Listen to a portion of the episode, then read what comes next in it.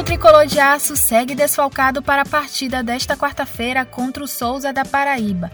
O clube confirmou que nenhum dos sete desfalques da última partida, que não viajaram para Fortaleza no empate em 1 a 1 diante do Ceará, se juntaram ao elenco na Paraíba.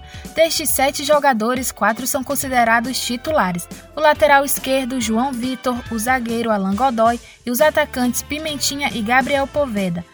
O lateral esquerdo, Cezinha e os atacantes Luiz Paulo e Ronan, que poderiam ser os substitutos, completam a lista de desfalques, ambos lesionados. O duelo contra o Souza acontece nesta quarta-feira no estádio Marizão, às sete e meia da noite. Já a FMF, Federação Maranhense de Futebol, atendeu a solicitação do Motoclube e antecipou a semifinal contra o Pinheiro neste domingo para sábado, dia 19 mantendo o local em Ozinho Santos, às três e meia da tarde, pelo primeiro turno no Campeonato Maranhense.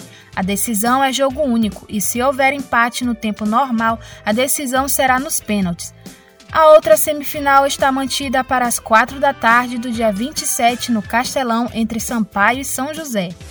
Finalizando com Juventude, que anunciou o desligamento de seis jogadores além do treinador. O Tuntum também confirmou as saídas de três atletas. No São Mateus, além de Paulo Mule, deixaram a equipe os volantes Varley e Igor, o atacante Manuel, o meia Copete e o lateral esquerdo Carlinhos. Já no Tuntum, o meio-campo Neto, Tel e Radija foram dispensados. A diretoria não detalhou os motivos das demissões, só confirmou que os três não seguem na equipe.